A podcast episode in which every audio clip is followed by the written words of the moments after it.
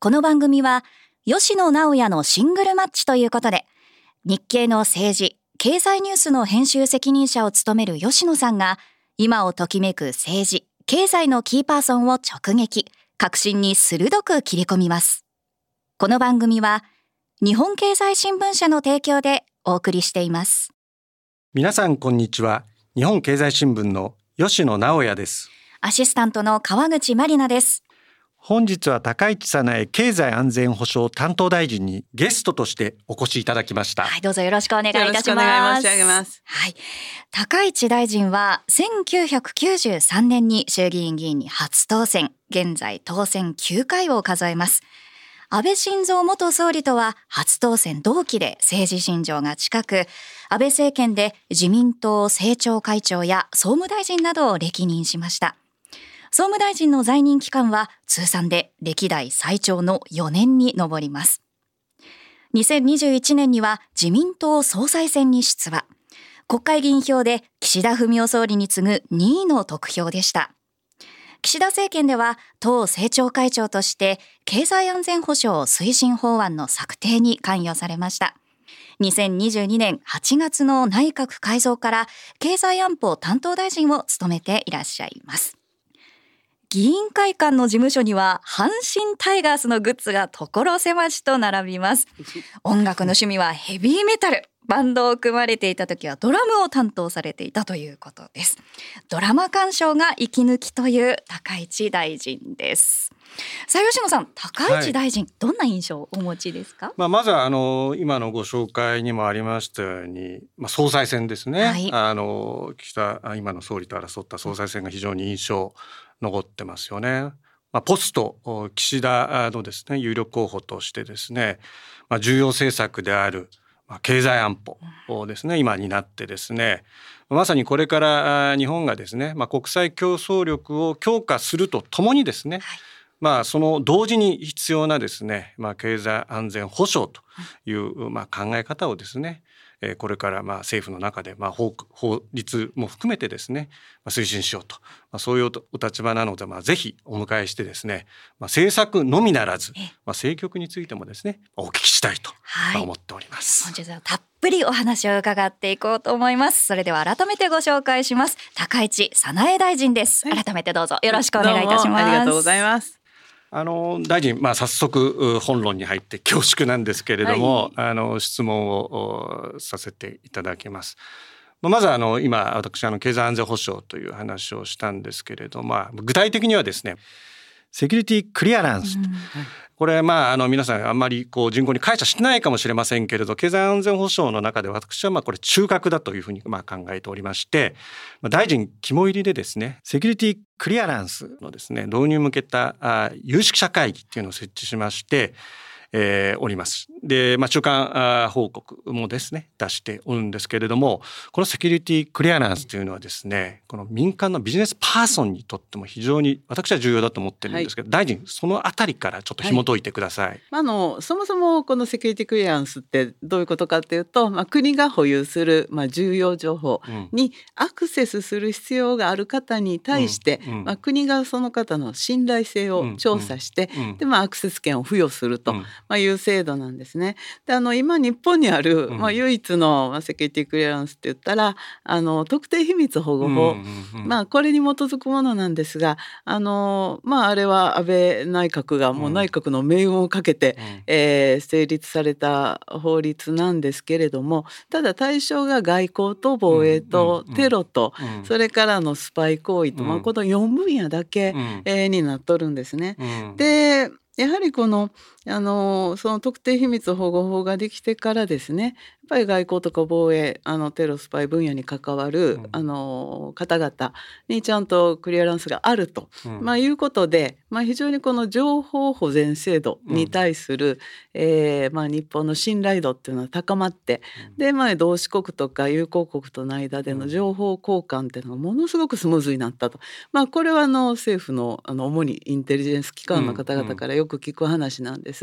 でただあの G7、えー、の日本以外の国とかそれからのファイブアイズの国、まあ、G7 と重なってないのはオーストラリアとニュージーランドってことになるんですが、まあ、それらの国々のあのこのセキュリティクリアランスの制度を調べてみると、まあ、経済とか科学とか、まあ、技術とか、インフラとか、うん、まあ、そういう分野が入っとるんです。うん、でそうすると、まあ、日本の場合はこの経済安全保障に非常に深く関わる、まあ、技術分野、まあ、経済分野、うん、まあ、こういったものが入ってないでクリアランス持った方がいないと、まあ、いうことなんでこれはやっぱりこれから日本の競争力を強くしていく、経済力を強くしていくという意味では非常にまあ重要な問題です。であの、まあ、なんでこれがが必要やと私が強く思ったかと言いますとねこれはさまざまな企業の方からヒアリングをさせていただきました。むちゃくちゃもうもったいないなと思っているのはこの相手国のあの政府調達に、まあ、日本の企業素晴らしい技術を持っているので、まあ、入りたいなと思ってもあの日本の民間人でセキュリティクリアランス持ってるのは今のところあの防衛省の調達に入ってる企業の方だけですよね。うんうん、そうすると、まあ、例えば情報通信関係で、まあ、相手国にとってはですねその国の、えー、情報インフラの脆弱性も含めて開示しなきゃいけないようなものの調達に入ろうと思ったら、うん、あのクリアランスを持ってない日本人が営業に行ってもまた技術者の方が行っても、うん、あの入札に呼んでもらえないとか、うん、それからまあ宇宙分野なんかでも日本はすごい競争力を持ってるんですけれども、入札の説明会にすら呼ばれないとか、でまあそれは国と民間企業の間でもうそういうことが起きとる。というのとそれからもう一つは民間企業同士のうん、あのお取引でも、やはりあなたどのレベルのクリアランス持ってますか？って聞かれた時に日本の民間人ほとんど持ってないですから、ね、ならやっぱり重要な技術の共有できない。で一番気の毒に思ったのは、あの国際的な学会、まあ、カンファレンスに出ようと、まあ、思った時に日本の技術者は、あの招かれないと、まあ、クリアランスホルダーオンリーということになるとですね、そここに入れないってことは最先端の技術に触れられない、うん、まあこういった問題が起きてきている、うん、だからやっぱり競争力を強くすると、で日本がビジネスチャンスを無駄、あの逃さないと。いうことではこの民間人にもあのクリアランスを持っていただく、うん、えー、そういうセキュリティクリアランスの制度を作んなきゃいけない、まあ、もちろん法律で作んなきゃいけないんですけれども、これは絶対やりたいと思ってるんです。であと一個、やっぱりこれからの経済安全保障を考えると、国が持っている日本国政府が持っている情報を民間企業と共有せんならん分野って結構あると思うんです。例えばあのサイバー分野において、ええ、あのどういう脆弱性があるかとかね、うんはい、それからじゃあどういう防御、はい、のシステムを作っていくかっていうような情報。これも政府と民間で共有せならんですけれども、まあ、情報通信分野の、うん、例えば技術者の方はクリアランス持ってませんから、うん、なかなか安心してお出しできないってことになっちゃいかねないですよね。で宇宙分野、でじゃああの官民で協力してやっていこうっていうような時に日本のやっぱ宇宙宙技術っていうのはこれから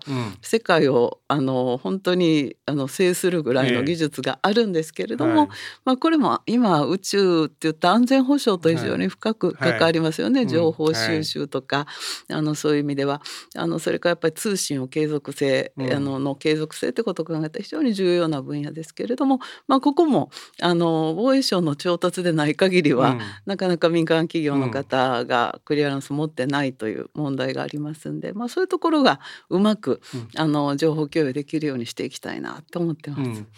ポイントって3つあると思うんですけどね、はい、まあ、国家機密の保護、はい、えー、それと同盟国や同志国とのまあ相互認証、そしてこの心情調査だと思うんですけれども今あの大臣がおっしゃられたねこのファイブアイズ、えー、との連携でですねやはりこのセキュリティクライアンスがないとですねそもそも話にならないということなんですけれども、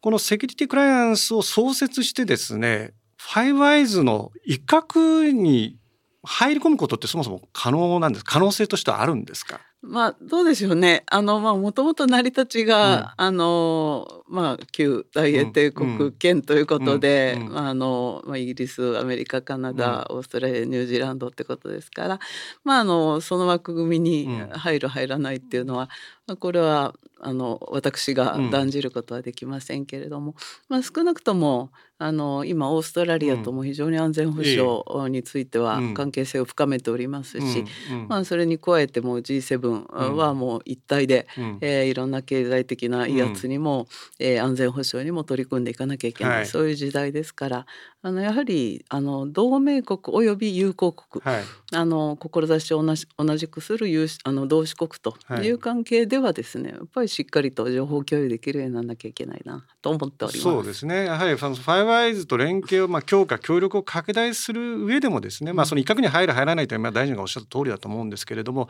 まずその前提としてですねこのセキュリティクリアランスが欠かせないっていうのは全くその通りかなというふうに私も考えております。このまあ導入するにあたってですね、はい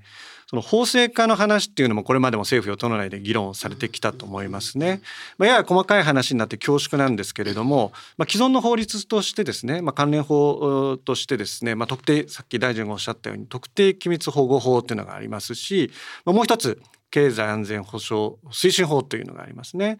まあ、それを改正して対応するというのが一つもう一つはもう例えばもう新法を作ると、いろいろあると思うんですけれども大臣はそのどういったようなあの法制化に向けてビジョンというか、うん、描かれてますでしょうか？まあ私はやっぱり経済安全保障推進法の改正で新しく一つ章立てを、うん、あのしたいなと思っております。はい、あの特定秘密保護法の場合はですね、あのこれはまあどうしてもあの4分野に絞られたと、まあいうこと、それからあの技術分野で新たにってことになると、もう技術ってのは年々進歩していきますから。ら、うん、まあ今年は国家にとって非常に重要な、うん、あのまあ機微な、うん、まあ、技術であっても23年したら、もうそれほどでもない、うん、あの汎用的な技術になっていく可能性があります。うん、で特定秘密っていうのは今各省ごとに、うん、えー、指定してますよね。であのクリアランス信頼性の調査も各省ごとに、総務課とか人事課で、はい、やってますよね。でだからまあそういう枠組みではなくて、やっぱりあの柔軟に対象技術も、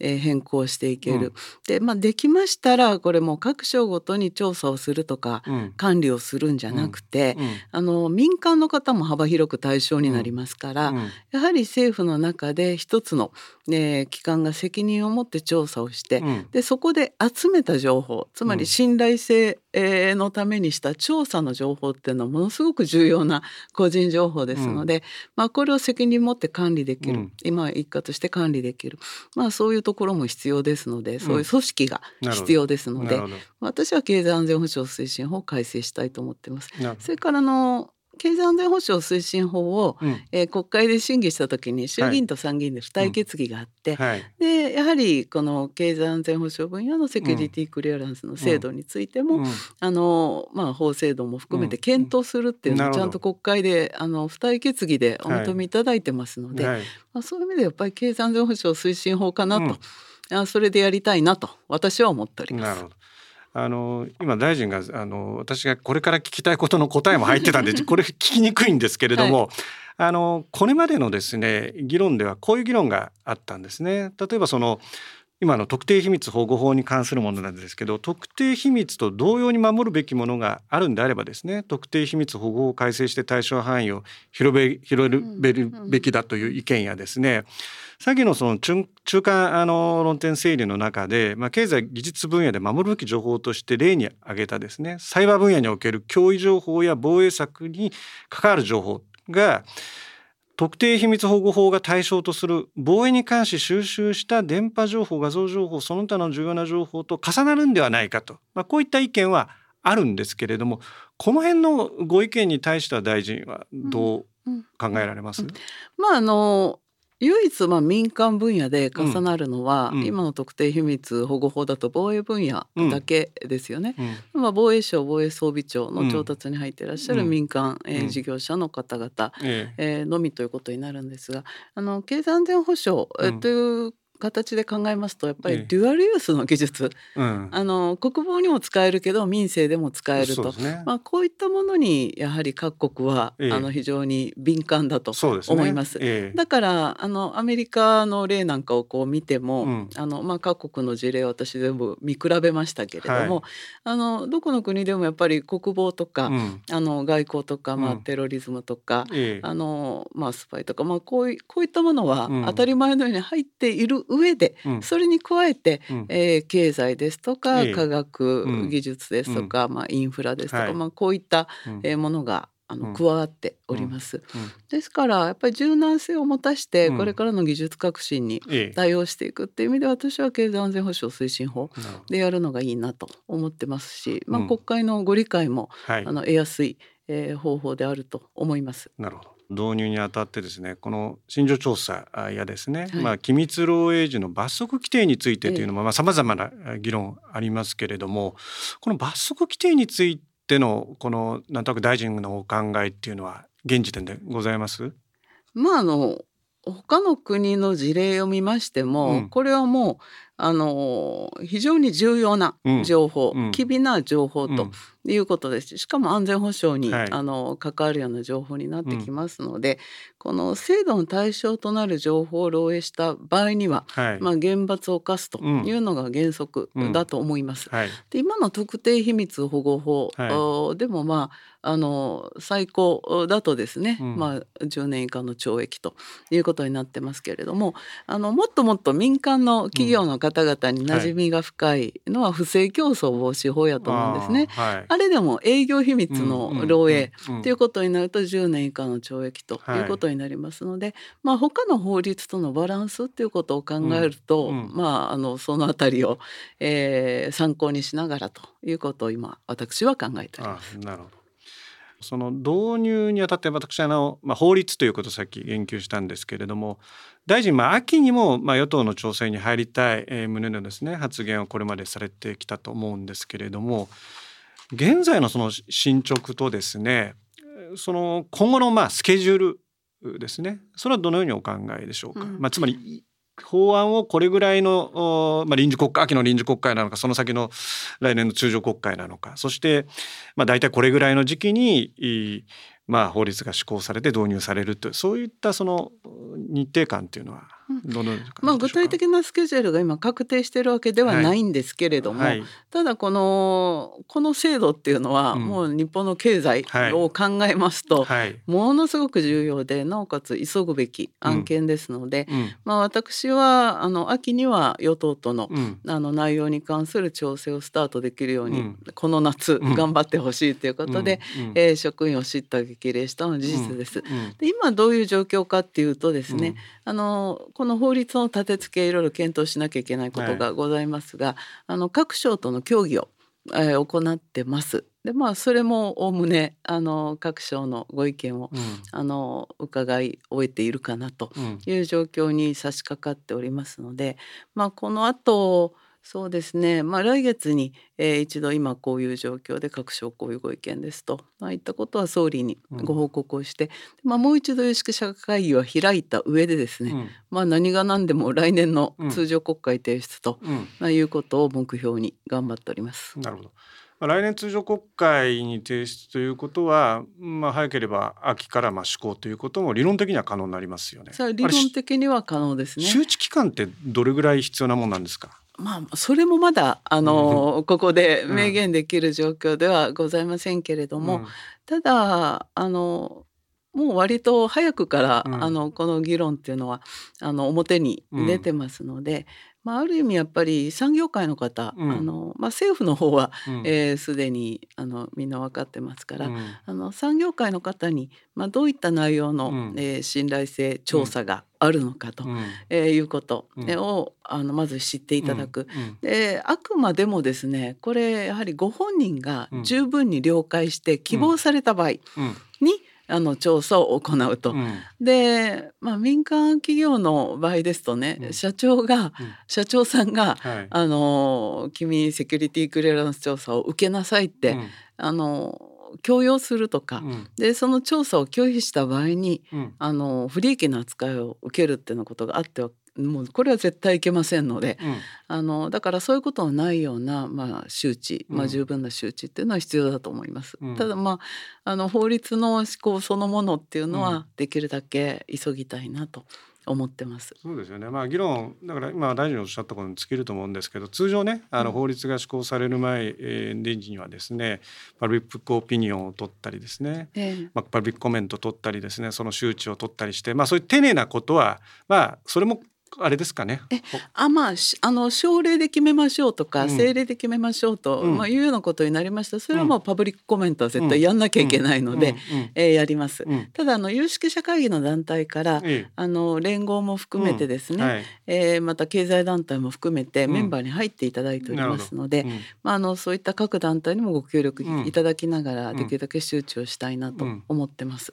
あのもう大事なのはあくまでも本人が、あの納得をされて自分は信頼性調査を受けてもいいですよってことを、はい、あの了解されなきゃいけません。で今の特定秘密保護法もあのちゃんと説明を受けた上で書面であの署名もして、はい、あの了解しましたってことで調査をしてるしで調査を拒否された国家公務員もおられますけれども、うん、不利益を受けてませんので、まあ、そこを徹底していかなきゃいけないなと思います。なるほどあの次はですねこの NTT 法のまあ見直しのまあ議論についてちょっと取り上げたいと思います。あの大臣はですね先ほどのプロフィールの紹介にもあったようにですね総務大臣をですね歴代最長に務められておりまして、まあ、いわゆる情報通信政策にもま精通しているということなんですね。でまあ、自民党が始めたその NTT 法の見直しって、まあ、まあ法律の見直しが先にありきということではなくてですねこの政府が保有する、まあ、NTT 株の売却これはまああの昨年のその防衛力強化にあたって財源どうどうするんだというところでまあ一つ案が出てきたわけですけれども、まあ、NTT 法のですですね司祭を見るとですねこれ明らかに時代遅れだなっていうのもこれはあの読んでみるとなんとなくわかるんですけれども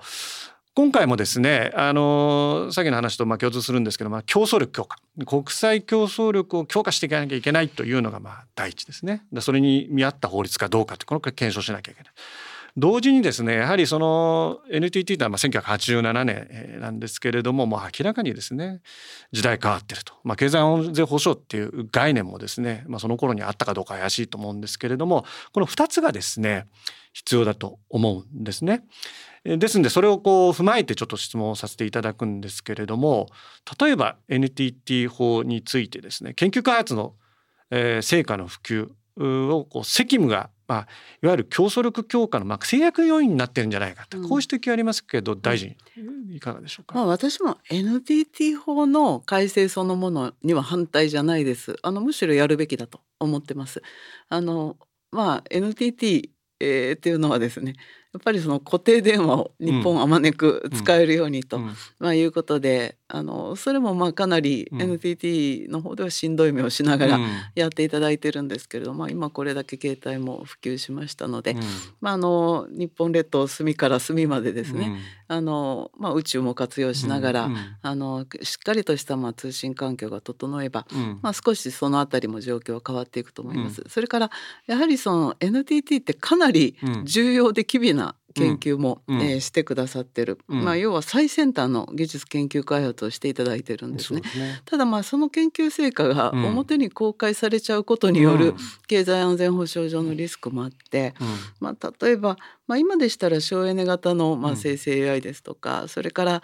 あの、まあ、私宇宙政策の担当大臣もやってるんですが、ええ、光通信、はい、まあ、これものすごく頑張っていただいてますよね。うん、これは秘匿性の高い、うん、あのまあ、セキュアな通信ですよね。だからこれはもう日本にとって非常に重要な技術ですんで、うん、あの割とこの機微な研究開発の成果が表に出ないようにすると、うん、あのいうような工夫っていうのは必要だと思ってます。だから法改正そのものはあのこれはやるべきことなんじゃないかと思いながら、うん、あの自民党の議論を、えええー、見守らせていただいております。うん、でまあ株式の売却に関しては、うん、あの少しやり方を工夫しなければ、うん、あの外為法はありますけれども、ただ、まあ、今あの重要土地調査法なども私所管してますけれども、えーえー、あのまあ懸念国の方がですね、うん、帰化をして日本人になられて、うん、まあ取引をされてると、うん、まあいうようなケースも非常に増えてきております。まあ株式のあの売買についても、まあ特にあの投資家がですね、えーまあ、意図的にこう帰化をして、うん、あのたくさん買っちゃうということになった場合に、うん、えー、少し懸念があるのかなと、うん、まあ、この辺り、えー、外為法で少し工夫ができないのかなという懸念は持っております。なるほど。あのーまあ、経済安全保障の担保と競争力の確保っていう、ことなんですけれども、ちょっとその最初の私の冒頭の質問とやや逆行するかもしれないんですけど、うん、NTT 売却をせずとも達成はできますか？できないんですか？NTT 株を全部売却をしなくても達成できるのか？まあこれはまあ程度の問題なんでしょうけど。そうですね。あのただ今割とこう国と協力しながらやっていただいている研究もありますので、はい、まあ、完全に、えー、民営化と、うん、えー、もう完全売却ということになったあたり、うん、あ時にですね、うん、まああの NTT さんの方のモチベーションがどうなるのかと、うん、えー、いうことは一つあるのかなとえー、思います、あのただまあ優れた技術を持っておられるし、まあ、人材も素晴らしい方が揃っているので、まあ期待しているあの特に技術開発の面では期待をしてますね。うん、ただまあ自民党本部で今議論されてる最中ですんで、うん、でまあ NTT 完全民営化の選択肢も含め、ええ、NTT 法のあり方について経済安全保障にも配慮しつつ、えー、速やかに検討すべきというのが今の、まあ、自民党のスタンスですので、うん、あのしばらく党の議論を見守りたいなとあのいうところまでしか現職閣僚としては申し上げられずすみません。こちらもすいませんでした。なんか あのあんまり突っ込んだこと聞いてあれなんですけど、あの8月23日付のですね、うん、えー、日経新聞の朝刊にですね、まあ、この西条編集員が書いてる論文があってですね、はい、まあ、NTT 法からまあ昭和の匂いが漂ってくると。でその典型がまあ10条であると。で外国人を取締役会から締め出す条文には違和感があると、まあ、こういったことを記されてますけど、うん、この辺はいかがですか？うんまあそこも経済安全保障という観点から言うと、微妙なところでございますよね。うん、ただ今のその3分,、うん、3分の1以上の、うん、まあ、国の株式保有と、まあ、いうことがあってこそ、あの NTT に、まあ、一定の制約がかかってるということでもございますんで、これはもうちょっと議論しなきゃいけないですね。その取締役の、うん、まあ、数にもよりますけれども、あの非常に微妙な、議論だと思います。なるほどあのその論文の最後にですね政府が保有する大量の NTT 株の放出で株式市場が混乱する事態は絶対避けてほしいと。で1987年の上場後ほどなくして NTT 株は急落し株はもうコリコリと株式市場に背を向けた個人も多かったというようなまあ記述もあるんですけどこれについては大臣どういったご感想をお持ちですか？それは一挙に売却したえらいことになりますわね。4.7兆円分ぐらいはあるかと思いますんで。だからまあこの辺りもじゃあ果たして、うん、あの今の3分の1以上、うん、まあ現行34.25%ぐらいですかね、うん、まあ3分の1以上と、まあ、いうところをどう、あの見るのかということですよね。これもやはり与党の議論がまあこれからどう進んでいくかってところにかかってくるんじゃないでしょうかね。なるほどあの次はちょっと政局の話をですね。政局の話弱いですけど。まあ、あの大丈夫です。私が質問するわけじゃないんです。そうですね。ちょっと広い質問になりますけれども、今度はあの岸田政権をですね、政調会長それから閣僚としてですね、およそ2年間支えてこられましたけれども、まずこの政権の2年間っていうのを高市大臣どのようにご覧になってますか？うん。まああの本当に堅実にあのやってこられましたし。はいえー、まあその前の、えー、菅内閣安倍内閣で、まあ、基盤をあのこう築いたものをこう一つ一つ花開かせてい、えー、ってくださってるなと、はい、あの岸田総理がですね。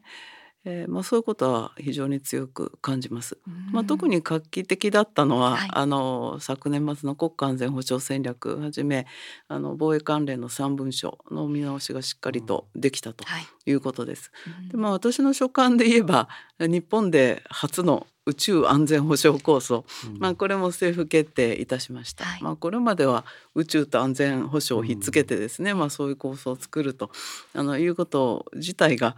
なかなか進みにくい状況やったんですけれども、はい、うんやっぱりこれはどっちかといえばあのロシアによるウクライナ侵略であの情報通信がずっと継続してるっていうのがどんなに大事かとか。でいざ有事って時に、まあ、これは戦争だけじゃなくてですね例えば大災害が起きたって時も、まあ、宇宙からのこの情報収集がどれだけ大事かっていうこと、はい、まあ、こういったことに、まあ、多くの方のご理解が得られつつあるんじゃないかなと思いますね。だから私は政調会長やってる間あの特にエネルギー安全保障と食料安全保障、はい、まあ、ここに力を入れて参りました。でまあそれらも徐々にあの進み始めてるかなと思います。うん、まあちなみに、えー、日本としては初の核融合戦略になります、はいあのフュージョンエネルギーイノベーション戦略というのを、これもあの政府で決定していただきました。まあ去年の秋から有識者会議を作って議論したんですが、これはやっぱりあの2030年代えー、のことを考えると、あのウランもプルトニウムを使わない、うん、まあ、重水素と三重水素海の中からあの無尽蔵に取れるものを資源にして、えー、発電ができてで高レベルの放射性廃棄物も出さない、うん、えー、この素晴らしい発電ですから今あの各国競ってえこの分野に投資してますよね。で日本でもあの初めてその戦略ができたっていうことで、まあ、あの今まであんまりこの投資が集まらなかった、えスタートアップ企業に今随分大きな投資が集まるようになりました。でその発電を待たなくてもあのこの核融合の分野っていうのはスピンアウトの技術っていうのがたくさんありますから、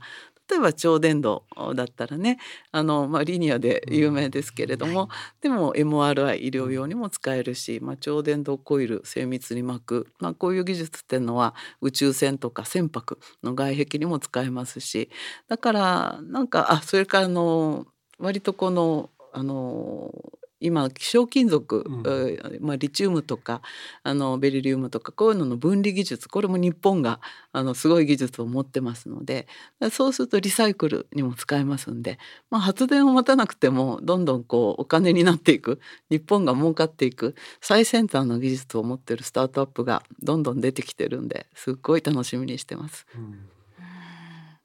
こうした中でですねあの、まあ、近く予定されているのが内閣改造それから党の役員人事ですけれども、はい、ご自身のことも含めて、うん、この辺りはどのようにご覧になってますか、まあ、自分のことは何も考えてないですね。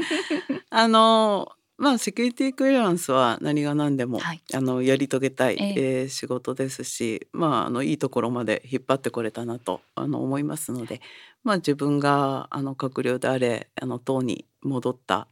立場であれですね、えー、これはもう強力に後押しをしていきたいなと思ってます。まあこれも人事はあの岸田総理がもう適材適所でやられることなんで、あの特に私の方から何か申し上げることはございません。はい、あとはあの冒頭にもお話ありましたけれども2021年の総裁選に出馬をされました、はい、ちょっと早いですけれども来年ですね総裁選迫っています。そのあたりの現時点でのお気持ちというか意欲というかそのあたりいかがですか？それを岸田内閣の閣僚に聞きますか？もう今はとにかくあの岸田内閣が一つでも多く実績上げられるように、はい、今の私の守備範囲まあ私に権限があるあのところでもう精一杯やれることを一個ずつきちっと仕上げていくもうそれに全力投球中です。期待されている方も多いかと思います。うん、あの来年のお楽しみということで、はい。はい、あの前言を翻して私を質問したいと思います。えー、あの大臣のですねなんと権力感っていうかですねパワーゲームに際してこうどういう立場でこう臨むかって、まあ、ちょっと抽象的で恐縮なんですけどまああの多数を制してそれを制度化するっていうとかですねパワーゲームのある種の要諦だとしたら、うん、まあ自民党の中でですね、まあ、多数を制せなきゃいけない。これは当たり前の話ですね。うん、でその後、まあ自民党があの比較第一党与党であれば、まあ、そこの政党からの総裁がまあ大学総理大臣選出される可能性が極めて高いと思うんですけど党内でのですねこの多数を制するゲームに、えー、大臣としてですね今大臣としてじゃないな、まあ、政治家としてどういったあの立場というか姿勢で臨んでられるのかこれから望もうと思ってるのかちょっと関連論で恐縮ですけど。うん。まあすごい難しいご質問ですがあの来るもの拒まず去るもの追わずという感じで、うん、あもう自然体でございますけれどもただまあなんて言うんですかねあの国家間が近い方っていうのは、うん、あのおのずと多くいらっしゃるなと、うん、あの思います。で、まあ、あの要は国家経営理念っていうんですかね、まあ、これがあの国のトップリーダーには一番大事なことで。うん、でまあ、その辺りの価値観が近い、え議員っていうのはいらっしゃいますんで、うん、まああの時々ご飯食べたり、うん、あの意見交換したり。でまあちっちゃな勉強会で一緒に勉強したりってなことはやってます。ただその私は無派閥ですので、あのこの足し算で、あのどこの派閥とどこの派閥を足してどうこうっていう、まあそういうゲームの中には加われない立場でございますから、うん、まあお一人お一人心が通じて政策が近い、うん、あのまあ、特に国家間が近い、まあ、議員の方々との、まあ、意見交換を深めていく、また人間関係を深めていく、まあそんなことでしかあの戦えませんでしたし、あのこれからもそこは一緒だと思います。最後の質問にしたいんですけどその今大臣がね繰り返しおっしゃった国家間大臣が、まあ、大本当に大事にしている国家間、まあ、一つでもいいですし3つでもいいですけれどもそれはどどういうものなんでしょうか？まあ私はあのいつも申し上げてますが国の究極の使命、えー、ということでこれは国民の皆様の生命と財産を守り抜く領土領海領空資源を守り抜くで国家の主権と名誉を守り抜く。これはものすごく大事。それからやっぱり地方の力ってことを考えると日本列島のどこに住んでいてもですねあのこれは安全に生活ができてで必要な、まあ、福祉や医療を受けることができて質の高い教育を受けることができてでそこに働く場所がある、まあ、そういう地方っていうのがあのどんどん増えていけば、まあ、日本っていうのは強くなっていくもっと強くなっていくと思ってます。それから何としても総合的な国力を強くする時期だと思っててそれはまあ外交力であり防衛力であり経済力であり、まあ、技術力でありでちょっと今日本に足りてない情報力だと思ってます。でそれら全てを支えるのがやっぱり人材力ですので、うん、まあ、それらの一つ一つの国力をあの強くしていく、まあ、そのための政策を、うん、あの打ち出していきたいなそんなふうに考えてます。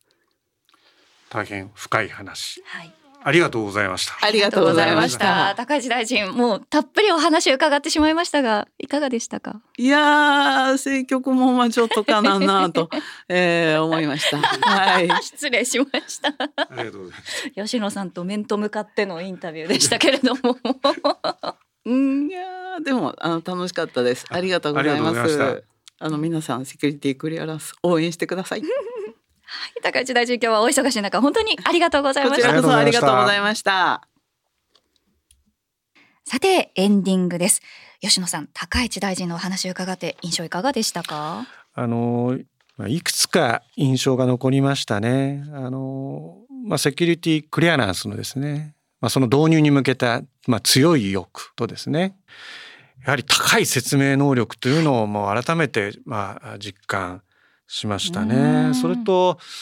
私もう一つですねちょっと意地悪な質問だったかもしれないんですけれども政治の要諦としてやっぱり多数を制して制度化しなきゃいけないゲームじゃないかという、はい、まあそういったその意見をですね、まあ、見方をちょっと披露させていただいたんですけど、まあ、高市大臣、まあ、現在無派閥ですね。多数を制するという意味で言うともちろん優位性はないんですけど、まあ、その現状についてですね非常にまあ率直に語られたなとい。うのが私の,、まああのまあ、重なりますけど印象